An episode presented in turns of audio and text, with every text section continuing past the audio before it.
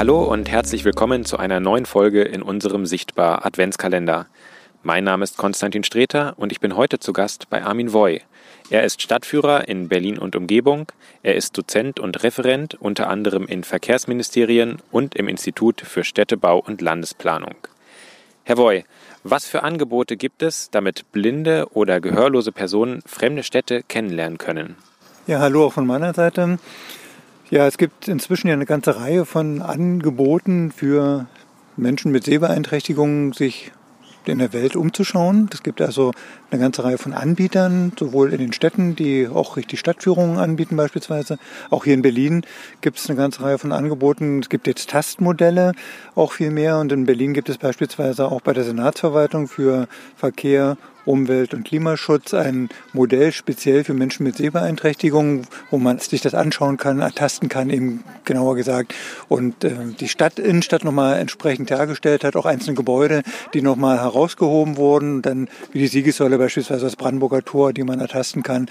Und so gibt es also inzwischen eine ganze Menge Angebote und ich selber mache ja auch Stadtführungen für Menschen mit Sehbeeinträchtigungen und das macht auch immer sehr viel Spaß. Und dann stelle ich noch eine kurze Nachfrage. Also das heißt, wenn es diese Tastmodelle gibt, man geht in spezielle Räume, die es dann in der Stadt gibt und da wird das dann eher miniaturmäßig dargestellt oder wie kann man sich das vorstellen? Ja, also dieses eine Modell, wo das ein größerer Innenstadtbereich dargestellt ist bei der Senatsverwaltung, ist tatsächlich ein, ein Lichthof mit einem Dach drüber, wo auch andere Stadtmodelle stehen in verschiedenen Maßstäben. Da kann man dann direkt reinfahren, äh, hinfahren und sich das anschauen. Und ansonsten gibt es im öffentlichen Stadtraum auch solche Modelle aus Bronze, sind die meistens gemacht aus Metall, wo dann so kleinere Ausschnitte der Stadt dargestellt sind und man dann die Straßen ertasten kann, die Gebäude.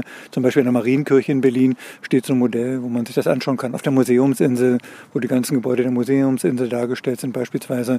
Und das sind äh, tolle Modelle, die nicht nur für Menschen mit Sehbeeinträchtigung natürlich toll sind, sondern die schauen sich auch alle anderen gerne an, um da sich zu orientieren. Und Sie selber bieten ja auch für Gehörlose Stadtführungen an. Äh, unterscheiden die sich von anderen Stadtführungen? Ja, die unterscheiden sich schon, wenn man natürlich anders erläutert. Also bei den Gehörlosen ist es so, wenn man mit einem Dolmetscher arbeitet, beispielsweise muss man natürlich immer entsprechende Pausen machen, dann erstmal übersetzen lassen und man muss darauf achten, dass man den Menschen zugewandt ist, weil viele auch von den Lippen, Lippen ablesen können, so dass man also da darauf achtet, dass die Leute alle gut stehen, gut einsehen können und man muss das dann, wenn man mit einem Dolmetscher arbeitet, eben entsprechend auch eintakten. Das ist das eine. Bei Menschen mit Sehbeeinträchtigung ist natürlich so, dass man Sachen auch sehr viel mehr erklärt. Das, was ich sehe, denn ich weiß ja, dass viele der Menschen mit Sehbeeinträchtigungen früher oft auch mal sehen konnten und dann viele auch noch Vorstellungen haben. Und ich mache zum Beispiel mit denen auch Lichterfahrten in der Vorweihnachtszeit, passend jetzt zum Adventskalender, wo ich dann den Leuten erkläre, wie die Adventsbeleuchtung in der Stadt aussieht. Und die sind hinterher immer ganz beseelt und ganz glücklich und freuen sich, dass ihnen das jemand nochmal erklärt hat. Vielen Dank, Armin Woy.